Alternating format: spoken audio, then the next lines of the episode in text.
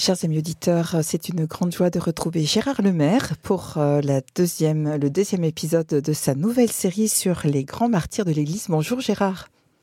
Bonjour Anne-Valérie. Alors aujourd'hui, vous allez nous parler des martyrs des premiers temps de l'Église. En effet, oui. Les premiers chrétiens étaient souvent calomniés et accusés de pratiques déviantes, comme par exemple le cannibalisme, car les Romains entendaient entendait dire qu'ils mangeaient le corps du Christ. Mais ils étaient aussi parfois accusés d'inceste, figurez-vous, en raison du fait qu'ils s'appelaient frères et sœurs entre eux, entre membres de la communauté. Le fait qu'ils refusaient de rendre un culte aux divinités païennes et à l'empereur lui-même qui était divinité, les ont aussi rendus suspects de rébellion envers l'Empire. La persécution des premiers chrétiens était donc le résultat de divers facteurs, notamment religieux, bien sûr, mais aussi politiques et sociaux. Et malgré ces défis, les premiers chrétiens ont choisi de rester fidèles à leur foi en Jésus-Christ, même au prix de leur propre vie. Le sang des martyrs a fait fleurir le christianisme et lui a donné ses plus belles lettres de gloire. Mais tous ces témoignages d'héroïsme ont dû être mis plus encore en valeur par ceux qui sont appelés par l'Église les pères apologistes, pour que nous puissions bien nous imprégner de leur sacrifice. Et ces pères apologistes nous ont montré que ces témoignages renfermaient une sagesse nouvelle, une philosophie qui allait au-delà des anciennes philosophies, au-delà des religions idolatriques. C'est Saint Justin qui a eu l'idée d'élaborer cette nouvelle doctrine. Saint Justin rédigea deux discours, adressés à l'empereur Antonin, qu'on surnommait le Pieux, à ses enfants et au Sénat romain. Et dans ces discours, il y développait et défendait la doctrine chrétienne. À cette sagesse chrétienne, Justin oppose ce qu'on appelait les fables de la mythologie. Mais il s'opposait aussi à l'immoralité de la société païenne. Pour Justin, l'Église et Rome ne sont pas ennemis, parce que les chrétiens aiment cette civilisation romaine. Ils en refusent simplement les perversions, comme le culte divin rendu à l'empereur, mais aussi les mœurs, dépravées. Dans son apologie pour les chrétiens, Saint Justin avait écrit, je vous cite, C'est le jour du soleil que nous nous réunissons tous ensemble, parce que ce jour est le premier jour, celui où Dieu, transformant les ténèbres et la matière, fit le monde, et parce que ce même jour est celui où Jésus-Christ, notre Sauveur, est ressuscité des morts. En effet, continue Justin, il fut crucifié la veille du jour de Saturne. Et le lendemain de ce jour, c'est-à-dire le jour du soleil, il apparut à ses apôtres et à ses disciples, et leur enseigna ce que nous venons d'exposer, et que nous avons soumis aussi à votre examen. Vous voyez, chers auditeurs, cette judicieuse manière de fondre les croyances païennes dans le moule de la foi chrétienne. Quand Justin parle du jour du soleil, qui est pour nous le dimanche, bien sûr, et qu'il parle de la crucifixion de Jésus la veille du jour de Saturne, c'est-à-dire la veille du samedi. Saturne était le dieu romain du temps. Il présidait la période avant le 21 décembre, solstice d'hiver une période qui était appelée les Saturnales. En dehors de cette période, Saturne était appelé Deus otiosus, c'est-à-dire le Dieu en sommeil. Et en ce samedi de la Pâque, jour de Saturne, notre Seigneur Dieu, Jésus, était lui aussi en sommeil, avant sa résurrection le lendemain, jour du soleil, dimanche. Quelle belle manière de réajuster la mythologie romaine à la foi chrétienne. Mais les prises de position de Justin l'amènent à comparaître devant les autorités de la ville, évidemment. Et sa profession de foi en l'espérance du retour du Messie Jésus, comme l'avait dit Saint Jean, cette profession de foi devant le magistrat entraîne malheureusement sa condamnation à mort. Et Justin clôture ainsi sa démonstration chrétienne avec son propre sang. Le martyr de sa décapitation est célébré dans notre calendrier liturgique le 1er juin. Les pères apologistes qui se sont succédés ont plaidé la cause des chrétiens auprès des empereurs en expliquant que les croyances des chrétiens ne présentent aucune menace pour l'Empire. Le seul crime dont on peut les accuser, c'est de simplement porter le nom de chrétiens. Les apologistes demandaient aux empereurs que les chrétiens puissent être jugés avec impartialité et justice, et non seulement sur des rumeurs et des calomnies. Mais défendre le christianisme n'a pas souvent suffi à empêcher les empereurs de se lancer dans de sanglantes persécutions. Mais ces persécutions avaient déjà commencé en Palestine, dès la mort de notre Sauveur Jésus-Christ. Et elles avaient commencé au sein même de la foi juive, au sein même de ceux qui avaient préservé jusque-là la foi de leur Père. Quand nous pensons aux premiers martyrs de la foi, deux noms nous viennent souvent à l'esprit. Saint Étienne, lapidé à Jérusalem, le premier martyr. C'est d'ailleurs pourquoi on l'appelle le proto-martyr Étienne. Et nous connaissons aussi le militaire romain, Saint Sébastien, condamné à être transpercé par les flèches de ses propres archers. Mais nous avons évidemment aussi Saint Laurent, Sainte Cécile, Saint Tarcisius, Sainte Lucie de Syracuse et tant et tant et tant d'autres. Mais c'est le martyr des apôtres de Jésus, des apôtres de Jésus, qui a fondé l'histoire de l'Église. Saint Pierre a été crucifié à Rome. Saint Paul, décapité à Rome. Saint André, crucifié sur une croix en forme de X. Saint Jacques le Majeur, décapité à Jérusalem. Saint Jacques le Mineur, battu à mort à Jérusalem. Saint Thomas, transpercé par les lances en Inde. Saint Barthélemy, écorché vif puis crucifié. Saint Philippe, crucifié en Phrygie. Saint Matthieu, tué par l'épée en Éthiopie. Saint Simon le Zélote, crucifié en Perse. Saint Jude Thaddée, crucifié en Arménie. Saint Matthias, lapidé et décapité en Judée. Seul Saint Jean, l'apôtre aimé de Jésus, a survécu aux persécutions, mais a été exilé dans l'île de Patmos, où il scella la grande histoire de l'Église dans son Apocalypse. Évidemment, on peut citer Saint Polycarpe, évêque de Smyrne, brûlé vif, Sainte Perpétue et Sainte Félicité, l'une qui était romaine, l'autre esclave, et qui ont été exposées toutes les deux aux bêtes sauvages dans une arène de Rome. Rome. Oui, j'ai plutôt envie aujourd'hui de vous parler de quelques saints souvent moins connus et qui se sont retrouvés dans les terribles sursauts sanglants de l'Empire romain au début du christianisme. Replongeons-nous dans les évangiles. Un jour, nous raconte l'évangile, Jésus arriva à Capharnaüm et entra dans une maison qu'il accueillait avec ses disciples. Saint Matthieu nous raconte au chapitre 18, je vous le lis, À ce moment-là, les disciples s'approchèrent de Jésus et lui dirent, Qui donc est le plus grand dans le royaume des cieux? Alors Jésus appela un petit enfant. Il le plaça au milieu d'eux et il déclara Amen, je vous le dis. Si vous ne changez pas pour devenir comme les enfants, vous n'entrerez pas dans le royaume des cieux. Mais celui qui se fera petit comme cet enfant, celui-là est le plus grand dans le royaume des cieux.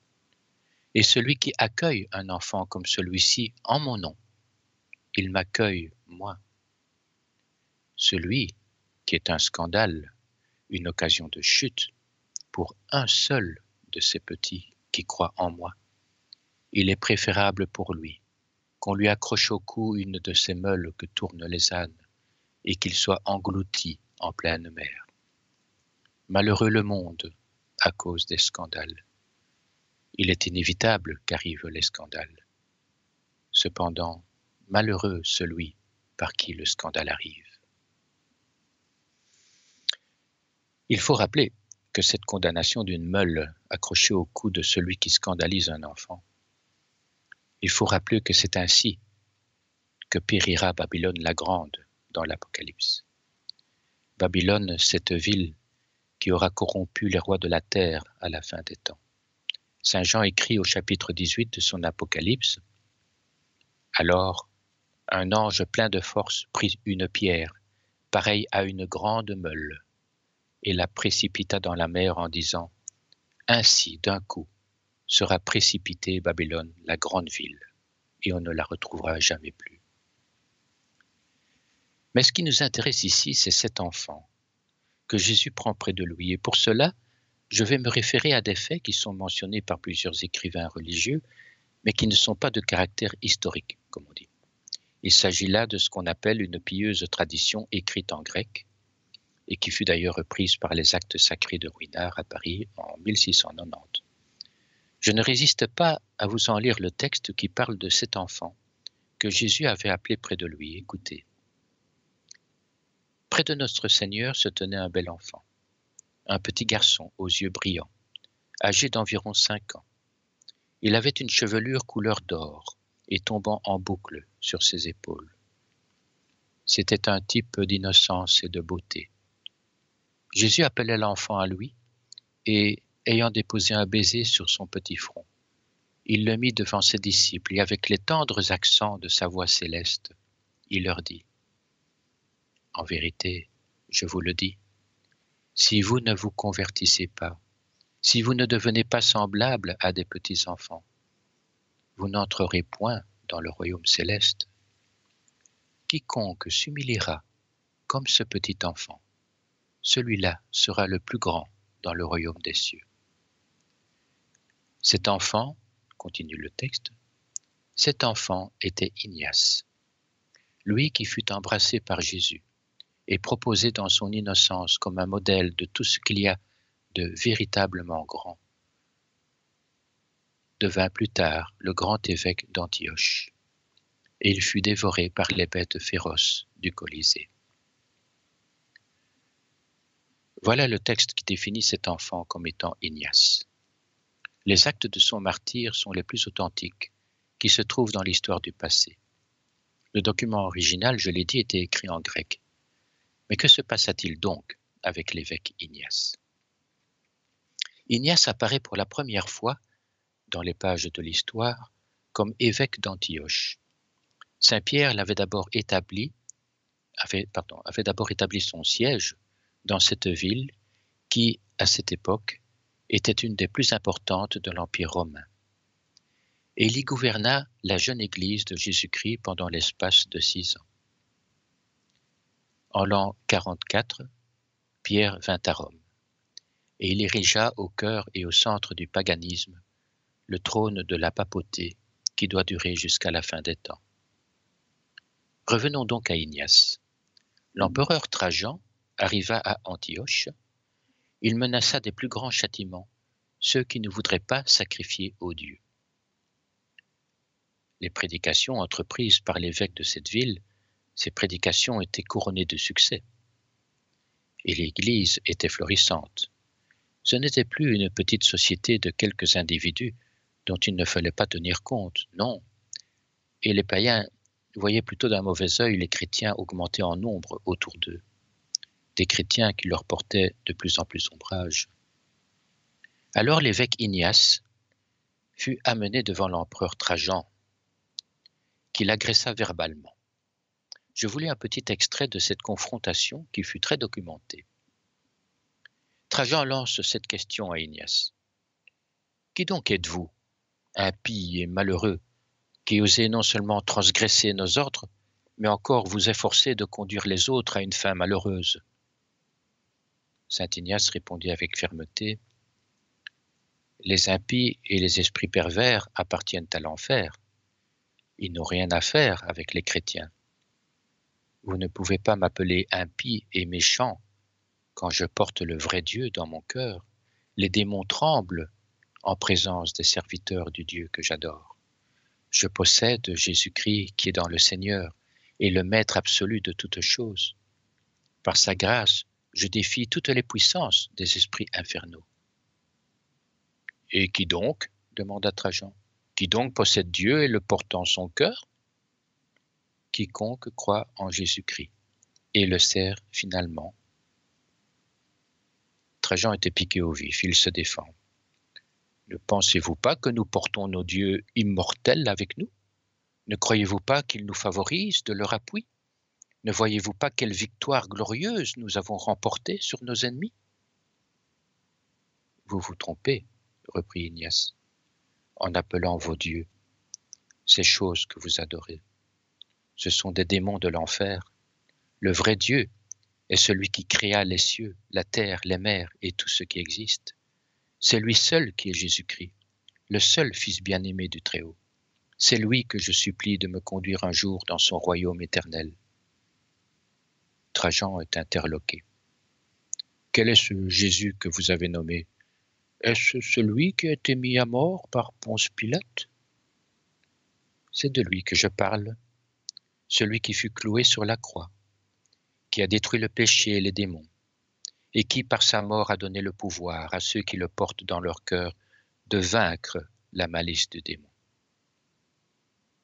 Est-ce que vous portez dans votre cœur ce Jésus crucifié?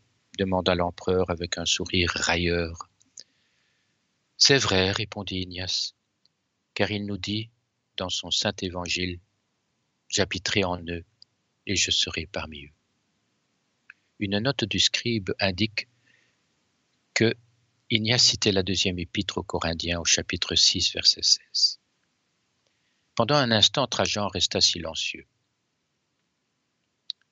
Puis il déclara Nous ordonnons qu'Ignace, qui dit porter en lui Jésus crucifié, nous ordonnons qu'il soit chargé de chaînes et conduit à la ville de Rome, et que pendant les jeux de l'amphithéâtre, pour servir de réjouissance au peuple romain, il devienne la proie des bêtes féroces. Quand Ignace entendit ce jugement, il se jeta à genoux, et élevant les mains vers le ciel, il s'écria dans un transport de joie Ô Seigneur, je vous remercie de ce que vous daignez m'honorer du précieux gage de votre charité, de ce que vous permettez que je sois chargé de chaînes par amour pour vous, comme le fut l'apôtre Saint Paul. Et Ignace fut livré aux bêtes féroces. Après cette petite pause, nous parlerons de ces terribles jeux du cirque dans la ville de Rome. À tout de suite, chers auditeurs.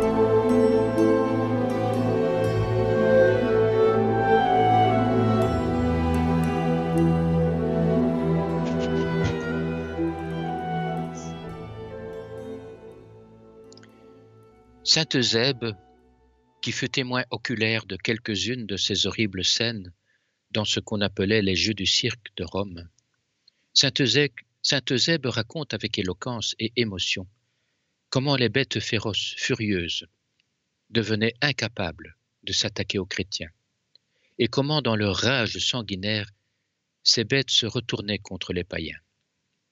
Je vous lis Saint Eusèbe. Quelquefois, dit-il, les bêtes se ruaient vers les soldats du Christ nus et sans défense. Mais comme si elles avaient été arrêtées par une puissance surnaturelle, elles s'en retournaient dans leurs antres. Ce fait arriva souvent, au grand étonnement des spectateurs.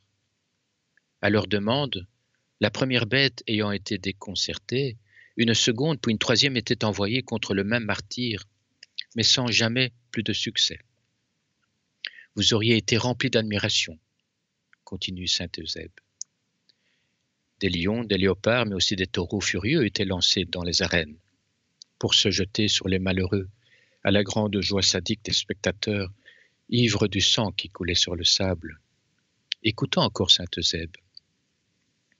Mais quand le taureau, une bête furieuse, allait se ruer sur les martyrs, elle ne pouvait en approcher.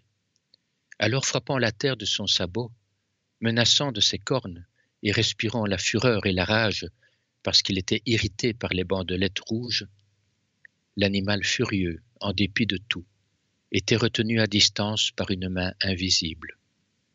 On essaya ensuite, mais sans plus de succès, avec d'autres animaux, en sorte que les chrétiens étaient finalement mis à mort par l'épée, et leurs reliques, au lieu d'être enterrées, étaient jetées dans la mer. On lit cela dans l'histoire ecclésiastique.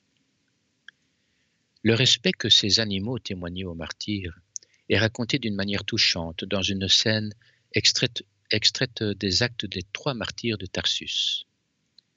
Il y est dit que les chrétiens ne souffrirent pas tous dans le Colisée, car plusieurs de ces martyrs se passaient dans un autre amphithéâtre, et l'histoire de leur mort sert d'exemple de ce qui arrivait généralement dans ces jours d'horreur.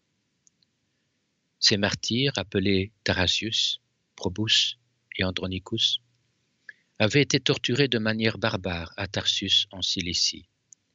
La Cilicie, c'est une province de Rome au sud de l'actuelle Turquie. Et ces chrétiens furent ensuite transportés dans d'autres lieux pour y être encore torturés, en sorte qu'ils étaient littéralement couverts de blessures. Leurs os étaient broyés, sortis de leurs jointures.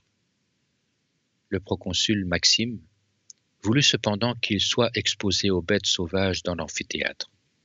Et les soldats durent écarter la foule pour se faire un chemin et transporter les trois malheureux presque privés de vie. Quand nous vîmes ce spectacle, disent les trois pieux chrétiens qui ont écrit leurs actes et enterré leurs reliques, quand nous vîmes ce spectacle, nous nous sommes détournés et nous nous sommes mis à pleurer. Mais quand leurs corps ensanglantés furent jetés dans l'arène, tous les spectateurs furent saisis d'horreur. À cette vue, beaucoup d'entre eux quittèrent le théâtre, exprimant ainsi leur désapprobation de cette cruauté féroce. En voyant cela, Maxime ordonna à ses gardes qui étaient près de lui de prendre les noms de ceux qui agissaient ainsi, pour qu'ils soient conduits devant lui et rendre des comptes de leur conduite. Maxime ordonna ensuite de lâcher les bêtes. Et si elles ne touchaient pas aux martyrs, leur gardien devait être écorché vif. On lâcha d'abord un ours, qui le même jour avait déchiré trois gladiateurs, mais l'animal se coucha aux pieds d'Andronicus et se mit à lécher doucement ses blessures, malgré que le martyr arrachait ses poils de sa fourrure pour l'irriter. Le président organisateur du cirque entra en fureur et ordonna au lancier de transpercer le corps de l'ours. Et Thérence, l'entrepreneur des jeux, craignant la colère du président, résolut de s'assurer cette fois de la mort des martyrs en lâchant contre eux une lionne qui avait été envoyée d'Antioche par Hérode d'ailleurs.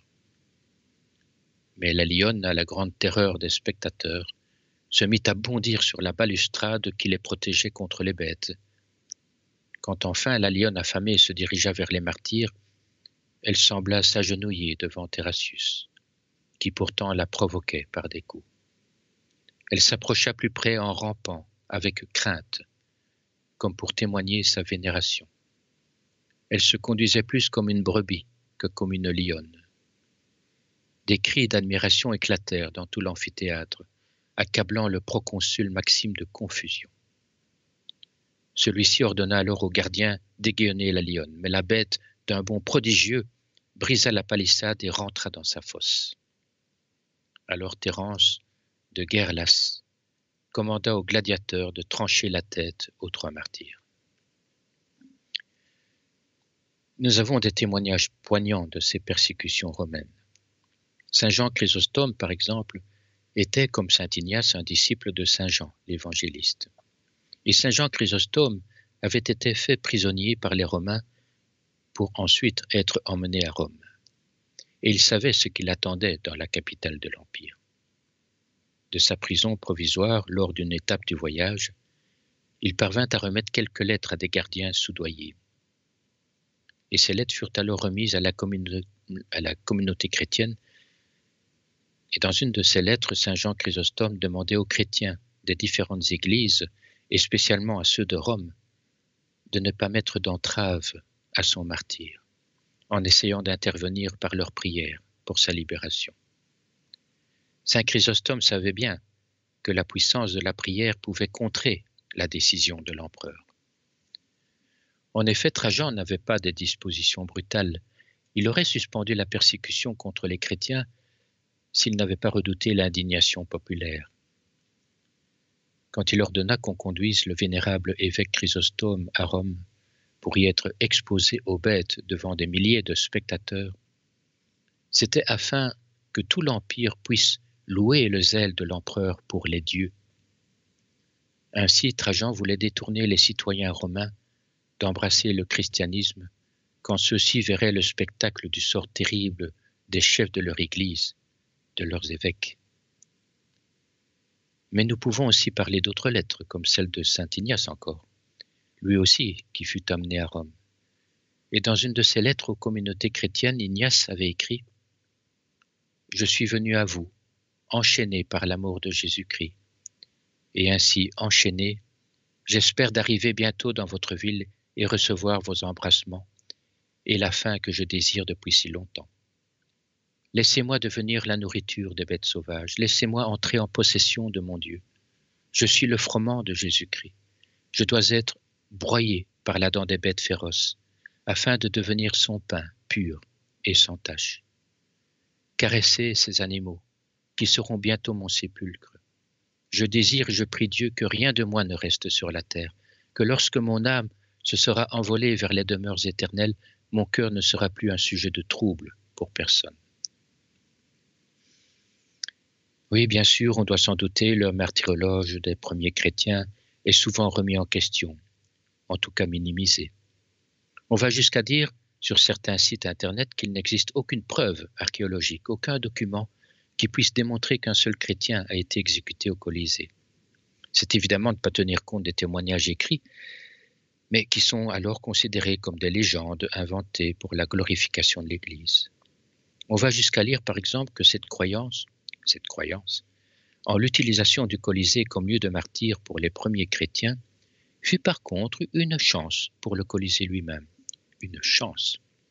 En effet, alors qu'il était à l'abandon, ce Colisée, et menaçait de s'écrouler, la papauté a décidé d'en faire un lieu de culte pour honorer ses martyrs et fit faire tous les travaux nécessaires.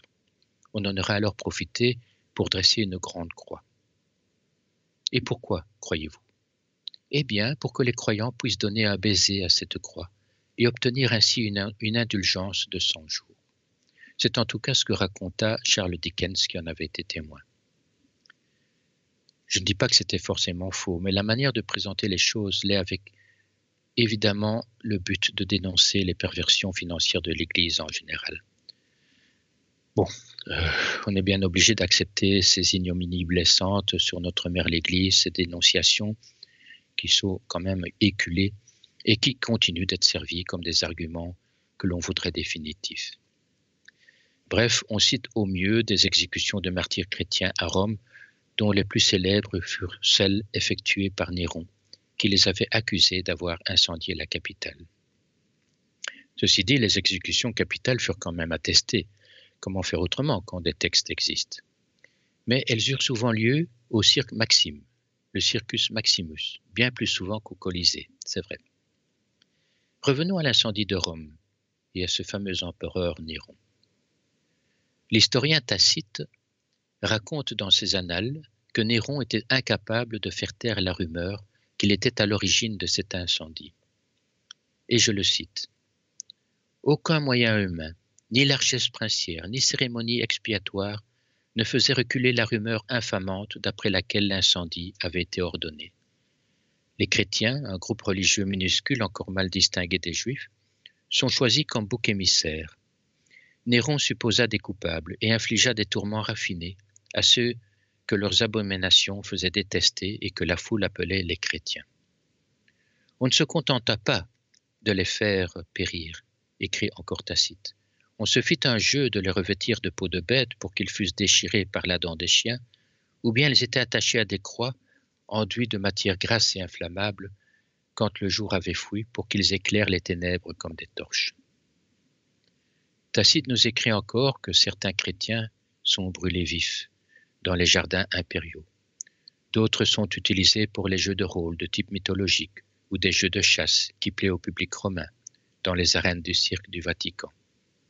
Le cirque du Vatican, oui. Quel est donc ce cirque du Vatican dont parlait Tacite?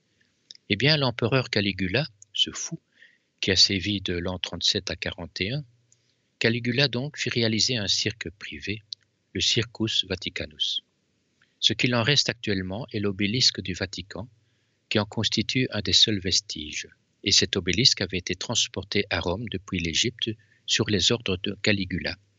Et c'est là, ainsi que dans les jardins adjacents, qu'a eu lieu le martyre de nombreux chrétiens de Rome au temps de Néron, et probablement celui de Saint-Pierre. C'est le pape Sixte Quint qui a mis en évidence cet obélisque au centre de la place Saint-Pierre quand la nouvelle basilique fut construite. Une tradition de la communauté chrétienne de Rome du Ier siècle commémorait en ces lieux ce terrible événement historique, celui de la mort des apôtres Pierre et Paul de Tarse. La plupart des chrétiens martyrs authentifiés furent exécutés dans d'autres cirques que celui du Colisée, mais bien que le nombre reconnu des chrétiens qui ont souffert dans le Colisée de Rome soit peu important, on peut pourtant facilement penser que des milliers de chrétiens dont nous n'avons pas les actes y ont été massacrés. Tous ces martyrs anonymes sont maintenant commémorés le 30 juin, au lendemain de la fête des deux grands apôtres Saint Pierre et Paul. Connaissez-vous l'histoire de Saint-Tropez Au départ, ce sympathique petit village de pêcheurs vaudra sa renommée à un film tourné dans ce port avec Brigitte Bardot. Un film de Roger Vadim tourné en 1956 et dont le titre était Et Dieu créa la femme. Saint-Tropez est un saint martyr qui est fêté le 29 avril et son véritable nom était Caius Silvius Tropesius. Il était donc manifestement romain, et même romain d'une grande famille patriarcale. La tradition nous rapporte qu'il fut converti par saint Paul. Certains historiens pensent qu'il faisait partie de la garde personnelle de l'empereur et qu'il se serait converti en parlant à saint Paul, qui était alors enfermé dans un cachot avant son exécution. Mais le grand apôtre n'aurait pas eu le temps de le baptiser. En effet, Tropesius était appelé catéchumène dans les textes qui parlent de lui. Comme les historiens ne sont jamais d'accord entre eux en se basant sur un fait au détriment d'autres faits contraires, on le voit par exemple avec Saint Paul. Euh, bon, Saint Paul a été normalement euh, décapité à Trefontane, près de Rome. D'autres disent que c'est à Rome même. Enfin, Trefontane, c'est vraiment les, faubourgs de Rome aussi.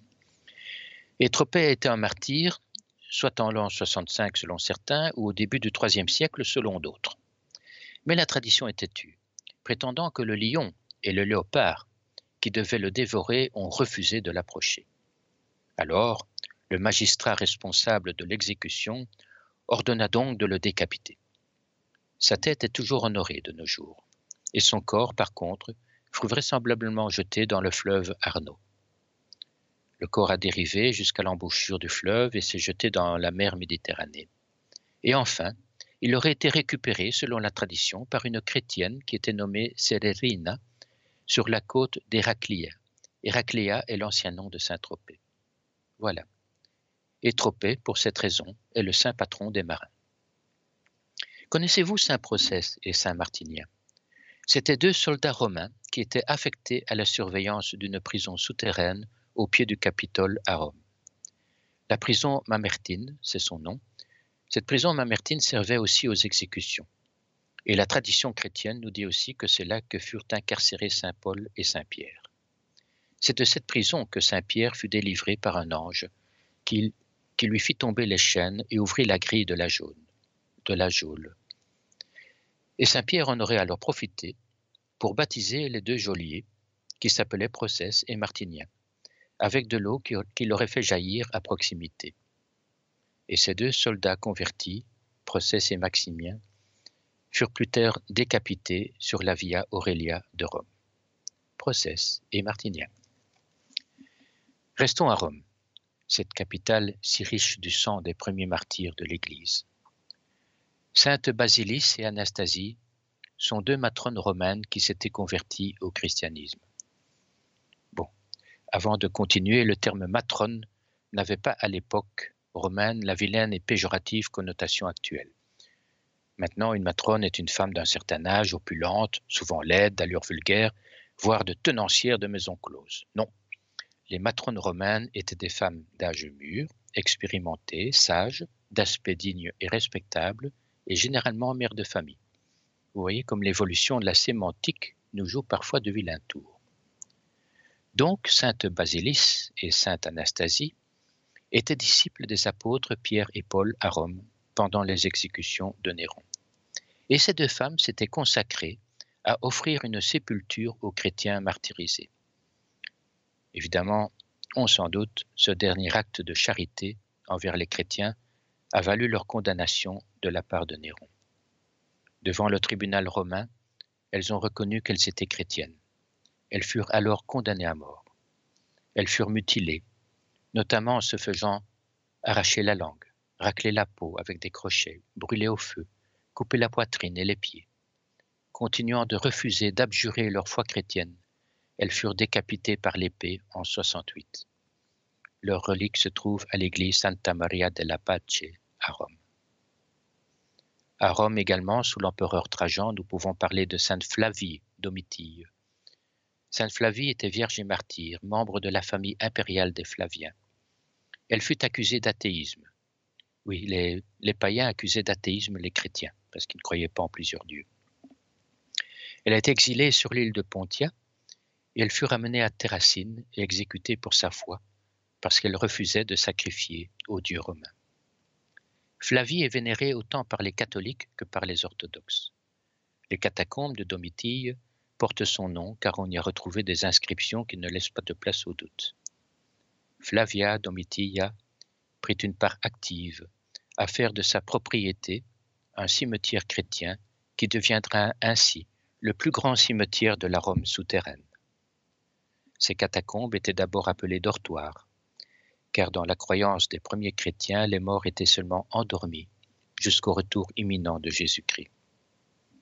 Dans les actes de Saint Néré et Saint Aquilée, nous lisons que les martyrs marrons, Eutychès et Victorin, qui passèrent d'abord un long exil à l'île de Poncia avec Flavie Domitilla, parce qu'ils avaient reconnu le Christ, furent ensuite mis en liberté sous l'empereur Nerva.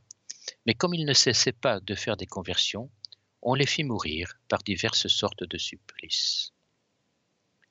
Eutychès et Victorin étaient donc des compagnons de sainte Flavie Domitie dont nous venons de parler. Vous connaissez peut-être aussi sainte Pétronie. Sainte Pétronie est représentée avec la palme du martyr, souvent en compagnie de saint Pierre. Elle guérit les fièvres. Une tradition en fait la servante de saint Pierre. Aussi est-elle parfois représentée, curieusement, avec un balai à la main, est vêtu de guenilles. Un vieux dicton paysan nous le rappelle. Quand il pleut, Sainte Pétronie, quarante jours trempe sa guenille. La sépulture de cette martyre est située dans la Via Ardeatina à Rome, à côté de la sépulture des saints Néré et saint Aquilée. Un jour, lors de grandes persécutions de Néron, les chrétiens de Rome avaient convaincu l'apôtre Pierre de fuir la ville pour ne pas être exécuté lors des rafles de chrétiens. Ce récit vient en partie des textes apocryphes, appelés les actes de Pierre. Pierre, déjà âgé, fouillait donc la capitale en marchant sur la Via Appia. Et à un certain moment, un personnage lui apparut, marchant en sens inverse, comme pour se rendre à Rome. Pierre le reconnut et lui demanda Quo vadis, Domine? Où vas-tu, Seigneur? Le regardant avec tristesse, Jésus lui répondit qu'il allait à Rome pour y être crucifié une seconde fois.